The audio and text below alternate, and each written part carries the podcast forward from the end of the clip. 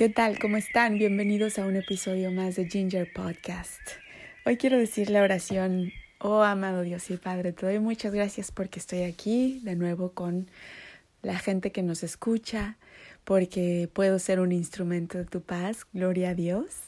Y te pido que sea el Espíritu Santo el que hable a través de mí hoy y que este podcast sea de bendición y para la sabiduría de todos los que nos escuchan. Aleluya, gloria a Dios. Hoy es un lindo día en donde estoy, sale el sol, estaba lloviendo, pero ya está saliendo el sol. Y pues estoy muy contenta de estar de nuevo con ustedes. Vamos a leer el Salmo 11 que se llama El refugio del justo. Creo que en estos días en los que estamos con tantas cosas pasando a nuestro alrededor es muy importante saber encontrar refugio. Vamos a leerlo. En Jehová he confiado. ¿Cómo decís a mi alma que escape al monte cual ave? Porque he aquí los malos tienden el arco, disponen sus saetas sobre la cuerda para asaetear en oculto a los rectos de corazón. Si fueren destruidos los fundamentos, ¿qué ha de hacer el justo? Jehová está en su santo templo, Jehová tiene en el cielo su trono. Sus ojos ven, sus párpados examinan a los hijos de los hombres. Jehová prueba al justo, pero al malo y al que ama la violencia su alma los aborrece. Sobre los malos hará llover calamidades, fuego, azufre y viento abrasador será la porción del cáliz de ellos porque Jehová es justo y ama la justicia. El hombre recto mirará su rostro. Aleluya. Amén, amén, amén. Bueno, vamos a analizarlo un poco. ¿Qué les parece? Aquí dice, en Jehová he confiado. Entonces, cuando tú confías en alguien, ¿por qué? ¿Cómo es que confías en ese alguien? Y es que, para empezar, los elementos de la confianza es que lo conoces, ¿no? Sabes con quién estás hablando, sabes quién es, sabes cómo se porta, eh, lo has visto varias veces, lo conoces desde hace tiempo. Entonces, para confiar en Dios es muy importante primero desarrollar una relación con el Señor. ¿Y cómo se desarrolla? Bueno, es muy fácil. Todas las mañanas o todas las tardes antes de irte a dormir, enciérrate en tu cuarto una media hora por lo menos y habla con Dios. Cuéntale cómo te fue en el día, cómo te sientes. Después espera un poco y espera a ver si él te contesta con alguna inspiración. Estos momentos que se pasan a solas con Dios de corazón a corazón son invaluables porque son la puerta que abre el primer paso a esa relación que se va a construir. Cuando Dios ve que tú le estás dedicando tiempo como rutina de manera formal todos los días, Él responde a ese tipo de cosas y muy pronto entra en tu vida porque Él está esperando que tú des muestras de una cierta madurez para empezar a construir esa amistad. Enhorabuena. Y tener una amistad es lo mejor una amistad con Dios es lo mejor que te puede pasar. Te lo digo, te lo compruebo, te lo prometo. ¿Ok? Entonces, es muy importante que em, aprendas a confiar en Jehová a través de la amistad que desarrollas con Él, pasando tiempo con Él, por lo menos una media hora en la mañana y una media hora en la tarde en soledad con Él. Y por eso también es importante aprender a tener soledad de nuestras pantallas, es decir, de la televisión, de los teléfonos celulares y todas esas cosas que Em, de alguna manera el mundo nos rodea con estas cosas para quitarnos ese tiempo precioso de silencio, porque es en esos momentos de silencio en los que el Espíritu Santo puede hablarnos. Entonces el enemigo tiene en su más alto interés quitarnos el silencio. Vamos a seguir leyendo. Porque aquí los malos tienden el arco en el verso 2, disponen sus saetas sobre la cuerda cuerda para satear en oculto a los rectos de corazón. Es decir, todos los que son hijos de Dios em, estamos de alguna manera en la mira de los malos. Esto no es para que nos asustemos porque nuestro poder es mucho más grande, ya lo dice la Biblia, es mayor el que está en mí que el que está en el mundo.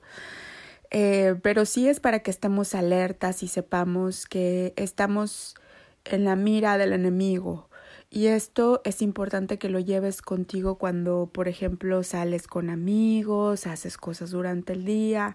Si te sientes atacado, es muy importante que tengas ese espíritu de discernimiento y de sabiduría para saber en qué momentos es el enemigo que está actuando a través de la gente y las situaciones que te rodean te tengo buenas noticias. Entre más desarrollas tu amistad con Dios y pasas esos momentos diarios en soledad con Él, más te llenas de su, espíritu y ese espíritu te acompaña a donde vas, hasta que llega un momento que has recolectado tanto poder y tan, tanta presencia del Espíritu Santo que a donde vas cambias la atmósfera, cambias las situaciones y entonces tú eres el que dicta cómo se va a desarrollar una situación y no al revés. Por ejemplo, llegas a tu trabajo en donde hay un conflicto, te sientas en la mesa y solo por el acto de estar ahí presente, toda la situación de ese conflicto cambia. Esa es la presencia de Dios. Cuando tú tienes suficiente presencia, para llevarla contigo a donde vas. Otra manera de desarrollar la presencia de Dios en ti es leyendo la palabra de Dios. Por eso también es en este podcast yo les leo la palabra. Pongan atención cuando la leo porque si ustedes no han desarrollado aún el, hábito de leer la Biblia, por lo menos eh, comenzamos con este podcast para que escuchen la palabra y para que ésta empiece a entrar en sus corazones. La palabra de Dios está viva, no es como leer el libro de, no sé, Hansel y Gretel o Caperucita Roja, no. La palabra de Dios es energía viva y cuando yo la leo, está entrando dentro de ustedes cuando tu espíritu es lo suficientemente maduro, reacciona a esa palabra y cambia, se transforma, ¿ok? Por eso es muy importante leer la Biblia. Y en el, verbo en el verso 5 les voy a leer, Jehová prueba al justo, pero al malo y al que ama la violencia, su alma los aborrece. Ok, ¿cómo sabemos quién es el malo? Los malos aman la violencia. ¿Qué es la violencia? Por ejemplo, destruir los sueños de los demás es violencia. Destruir familias es violencia. Destruir la propiedad privada es violencia. Eh, robar es violencia. Decir mentiras es violencia. Eh, todo acto que roba la paz de una situación es violencia. ¿Ok? Entonces, cuando, por ejemplo, la gente codicia lo que es de alguien más, eso es violencia sobre, el, sobre la, las cosas y la vida de alguien más. Hay gente que dice, ay, pero si no estoy codiciando, solo estoy viendo qué padre es su vida y yo quiero una vida así para mí. Hasta ahí está bien. Pero ya estar pensando en que quiero una vida así, quiero cambiar mi vida y quiero a fuerzas lo que esa persona quiere, eso ya es violencia, eso es codiciar lo ajeno. Ahora, los actos de violencia son muy sutiles, esa es la cosa, que el enemigo es un eh, maestro del disfraz. Entonces, ya lo vemos desde Adán y Eva, ¿no? Cuando le dijo, ¿en serio dijo Dios que no comieras de esa manzana? No.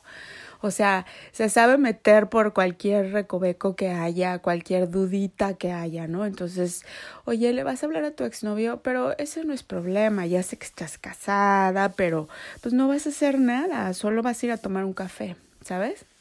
Esos son los actos de violencia que empiezan cuando son muy chiquitos, muy chiquitos. Yo eh, lo que te recomiendo es que en todo lo que digas, hagas y piensas, pases un filtro. El filtro de si esta persona sobre la que estoy pensando estuviera oyendo lo que yo estoy pensando, ¿qué pensaría? ¿Sería para su bien? ¿Sería para su paz? ¿Sería para su felicidad? Entonces sí, ok, cool, lo pienso. Pero si no, mejor no. Cuídate mucho, cuida mucho lo que piensas, lo que hablas, lo que dices, perdón, lo que actúas, cómo actúas, porque esas son puertas en las que les das a los actos de violencia entrada en tu vida. Por ejemplo, otro acto de violencia es compararte siempre con los demás, pensar, ay, me veo mejor que ella o me veo soy más fuerte que él. Este, o sea, ese tipo de, de comparación, de querer ser siempre eh, el que brille más en una fiesta, el que brille más en cualquier situación, es esa arrogancia y también es violencia hacia nuestros hermanos porque no les estamos abriendo el espacio para que ellos también sean. No es que nosotros les debamos abrir el espacio, pero simplemente hay que respetar la identidad de cada quien y desde el punto de vista que todos somos uno, todos somos el cuerpo de Dios, los nacidos de nuevo, entonces cuando tu hermano brilla, brillas tú también. Voy a detenerme aquí, creo que tenemos muchas cosas con la, sobre las cuales reflexionar. Te quiero dar las gracias por este tiempo que pasaste conmigo y los invito a que vean el episodio de una oración importante en Ginger Podcast. A los que no han nacido de nuevo, a los que no han aceptado a nuestro Señor Jesucristo como su Señor y Salvador. Porque el tiempo es corto, eh, vemos los cambios todos los días. Cuídense mucho, tengan, pidan a Dios el espíritu de sabiduría y discernimiento para que sepan llevar bien las situaciones de vuestras vidas, de sus vidas. El Señor está con nosotros. Enhorabuena y para gloria de Dios es este podcast. Hasta pronto.